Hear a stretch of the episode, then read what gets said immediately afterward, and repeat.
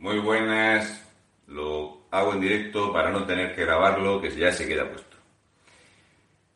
Digo, Pedro Sánchez es el listo, es el número uno, es el presidente del gobierno, es el que elige a los demás, o sea, él es el que elige a los ministros con el dedo, él es el de los 1.400 asesores, tiene Iván Redondo que controla las redes sociales, lo controlan todo, tienen eh, poder sobre cualquier cosa que se ve, el 20% de todo lo que corre por YouTube, son ellos los amos, ellos son los amos de la verdad y son los amos de todo. Y entonces Pedro Sánchez, sus 1.400 asesores, Iván Redondo con sus 41 asesores, con ese sueldo medio de unos 95.000, 95.600 euros, no sabían que la invasión de Ceuta era una medida de represión por el tema de Ibrahim, de Ibrahim Gali. No se había dado cuenta. O sea, parece tonto. Tú puedes decir, oye, Pedro Sánchez parece tonto, muy sinvergüenza, pero parece tonto. La cosa es que sale diciendo, lo tengo por aquí,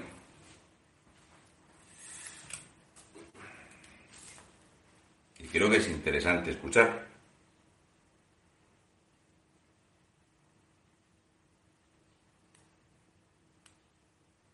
Este ya digo que es el listo. Pedro Sánchez es el listo. Los otros son tontucios. ¿eh? Que no se lo olvide a nadie que este es el listo. España concibe su relación con Marruecos desde un punto de vista estratégico. Y que Marruecos no puede olvidar que no tiene ni mejor ni mayor aliado dentro de la Unión Europea que España. Ahora bien, si lo que se está diciendo por parte del ministro de Asuntos Exteriores marroquí es que ha utilizado la migración, es decir, el asalto a las fronteras españolas por parte de más de 10.000 marroquíes en 48 horas, a mí me parece absolutamente inaceptable. Y por tanto rechazo esa declaración. La rechaza. No es admisible que haya un gobierno que diga que se atacan las fronteras, en este caso de España, que se abren las fronteras para que entren 10.000 inmigrantes en menos de 48 horas. Se atacan las fronteras y se abren las fronteras. Según él, rechaza estas declaraciones. Según él, desde Europa, varios países le dijeron, mm, todo eso que ha entrado lo devuelves. Y al principio dijo que se iba a devolver. ¿eh? El rechazo en frontera, que no se dice devolución en caliente. Después se echó para atrás y dijo, no, no, necesitamos que vengan. Por cierto, deciros que están entrando más de 70 niños al día. Por si no sale ya en la prensa española como es Ceuta, por desavenencias y diferencias, discrepancias en política exterior. Discrepancias. Por eso creo que es importante trasladar, sin duda alguna, actitud, una actitud constructiva para con Marruecos. Y lo dice riéndose el padre. Que la vecindad y la necesaria relación bilateral entre ambos países se tiene que cimentar sobre en primer lugar, el respeto y, en segundo lugar, la confianza. Y el respeto y la confianza no se construyen si se está diciendo que por una desaveniencia en política exterior no se respetan las fronteras y se permite la masiva de inmigrantes en la ciudad española.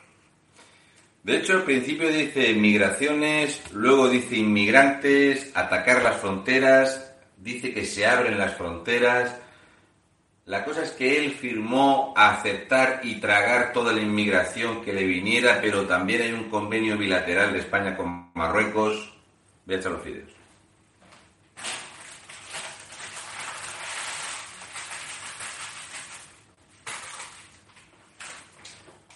Hay que hacer la sopa. Ni ni perezoso, dice el tío que muestra su rechazo ante estas afirmaciones. Tengo dos consultas, incluso tres, que yo le haría a el fraudillo, al desenterrador, a Pedro Sánchez, el primero de su nombre, el guapérrimo, el desenterrador, el sepulturero, el tipo del ácido hialurónico con ese fabuloso bronceado que tiene ahora. Oye, Pedrito, una cosa.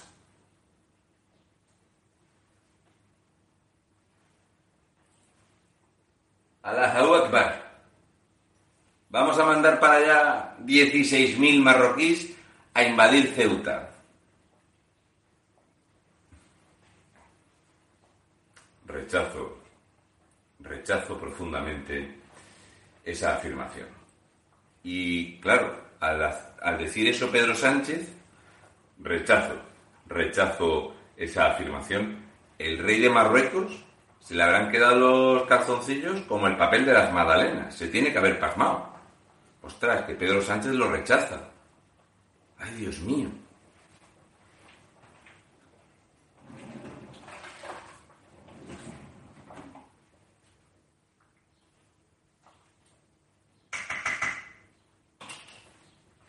Pero Pedro Sánchez, cuando habla de lo de Ceuta, se le olvida otro detalle. Pedro Sánchez, tú eres el presidente del gobierno de España, por lo tanto de todos sus territorios. ¿Qué te parece lo que está pasando en Melilla? Lo digo porque seis asaltos a la valla masivos. ¿Rechazas también los asaltos masivos a la valla de Melilla? Rechazas también estos 495 inmigrantes ilegales que vienen en barco anunciados por Caminando Fronteras y Elena Maleno que llegan a Canarias a ocupar hoteles.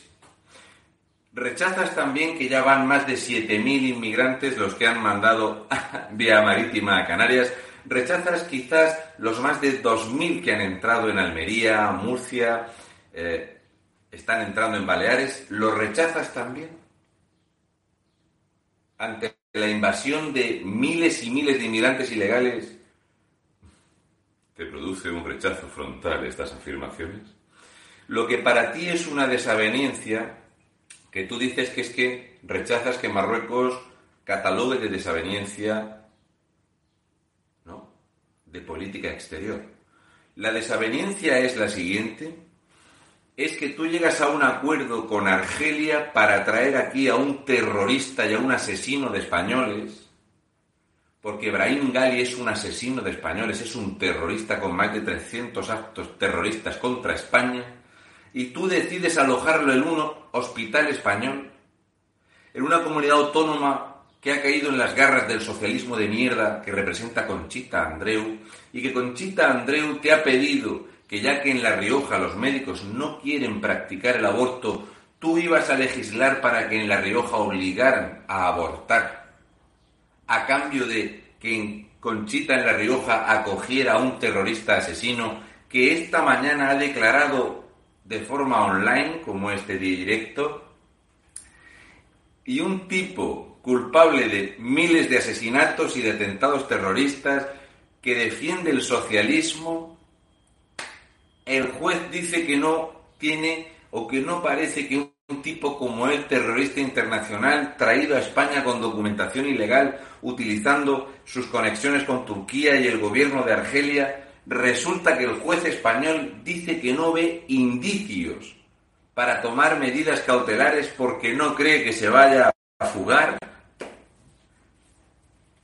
Pedro Sánchez, ¿tienes alguna opinión de esto? Porque cuando a Marlasca le dijo un juez que tenía que readmitir a Pérez de los Cobos y al gobierno de España ya le han dado varias tortas el constitucional.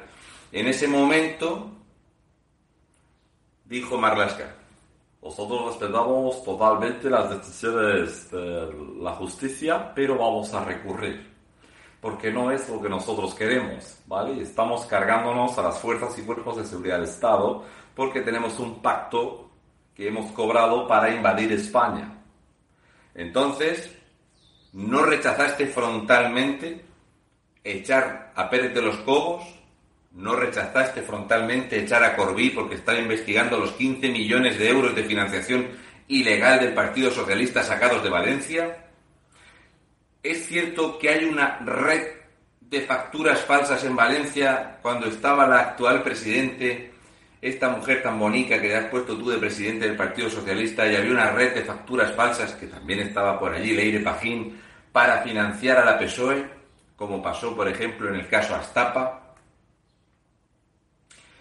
Al rechazar tú frontalmente que el ministro de Exteriores marroquí te saque la chorra y te la pase por el ácido hialurónico, ¿crees tú que esto va a hacer que ayer mismo me comunicó un guardia civil que hay más de 5.000 5.000 embarcándose para invadir Canarias y que hay al menos 39.000 marroquíes y subsaharianos preparados para entrar en Ceuta y en Melilla como salga Brahim Gali de España y no se ha entregado a las autoridades marroquíes?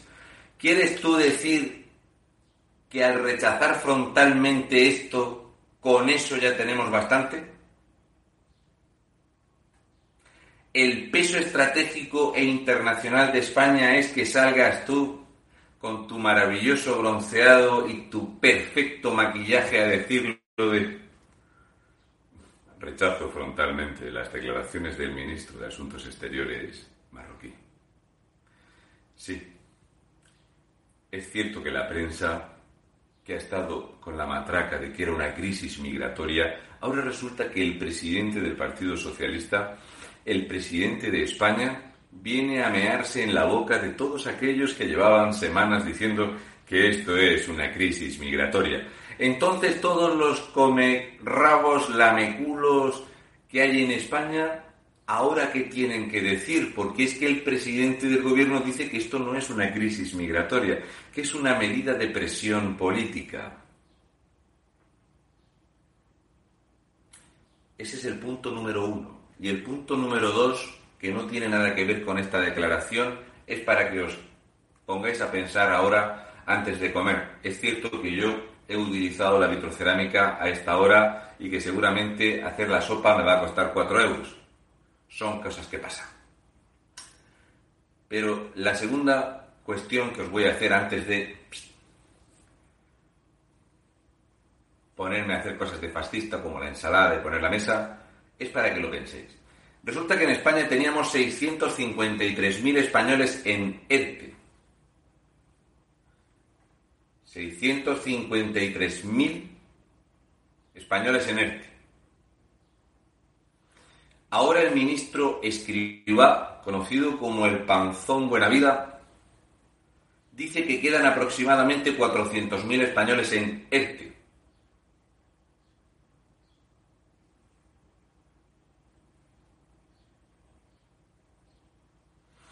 Pero que los más de 21.000 millones de euros a préstamo que teníamos los españoles, porque es un préstamo que hay que devolver a partir de 2046 hasta el 2070. Sí, los ERTE son un préstamo que hay que devolverlo, es un préstamo blando, pero que hay que devolver. O sea, la gente que está en ERTE, el dinero, España no tiene un duro, lo ha pedido prestado para pagarlo dentro de 25 años, ¿vale? Lo digo porque mucha gente a lo mejor no sabe esto del ERTE.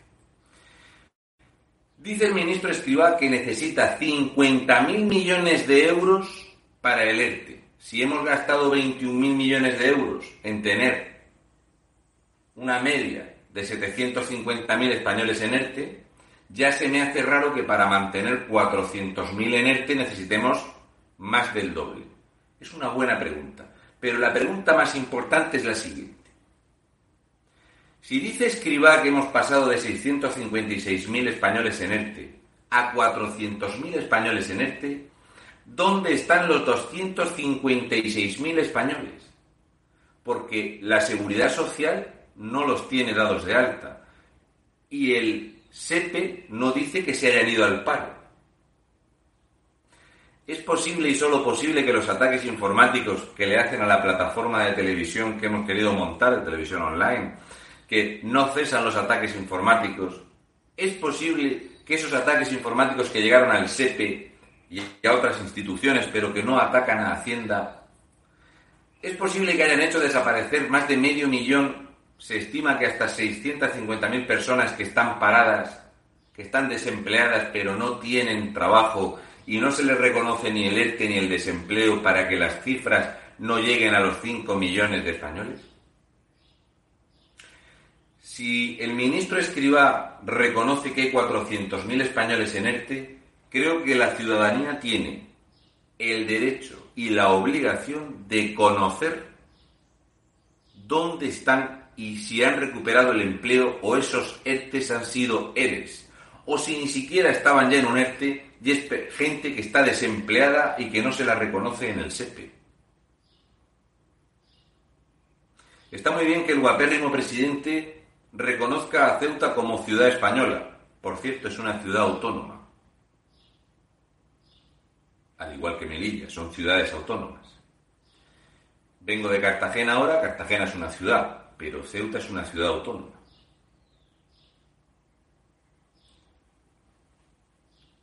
¿Qué medidas va a tomar España contra Marruecos? Ninguna. ¿Qué medida va a tomar el pueblo español ante la invasión de territorio español? Ninguna. ¿Qué medida va a tomar el Ministerio, entre otras cosas, de Migraciones de Escribá, para informar a la ciudadanía dónde están los 256.000 españoles que este mes han desaparecido de los ERTES? Si parece ser que han falseado los datos en el SEPE y que no se dicen las cifras reales de desempleados y que esto lo ha callado Yoli Poli, Nadia Calviño, Chiqui Montero, Escribá, Bábalos, Pedro Sánchez, el gobierno en pleno, ¿qué vamos a hacer los españoles ante esta manipulación de cientos de miles de españoles? Y por último, ante el ataque a nuestras fronteras, a la soberanía nacional y este disparate de gobierno en contra de los españoles endeudándonos para los próximos 100 años, ¿dónde está el jefe del Estado? ¿Dónde está el rey Felipe VI viendo que España se descompone por momentos y vamos a caer en una especie de pseudodictadura comunista de mierda? Incluso me preocupa más esta, porque sé que si hay esta respuesta van a aparecer los españoles protestando por la invasión y van a aparecer los españoles protestando por estos cientos de miles de españoles que han desaparecido de las listas de empleo y que no perciben ninguna ayuda. ¿Dónde está el rey?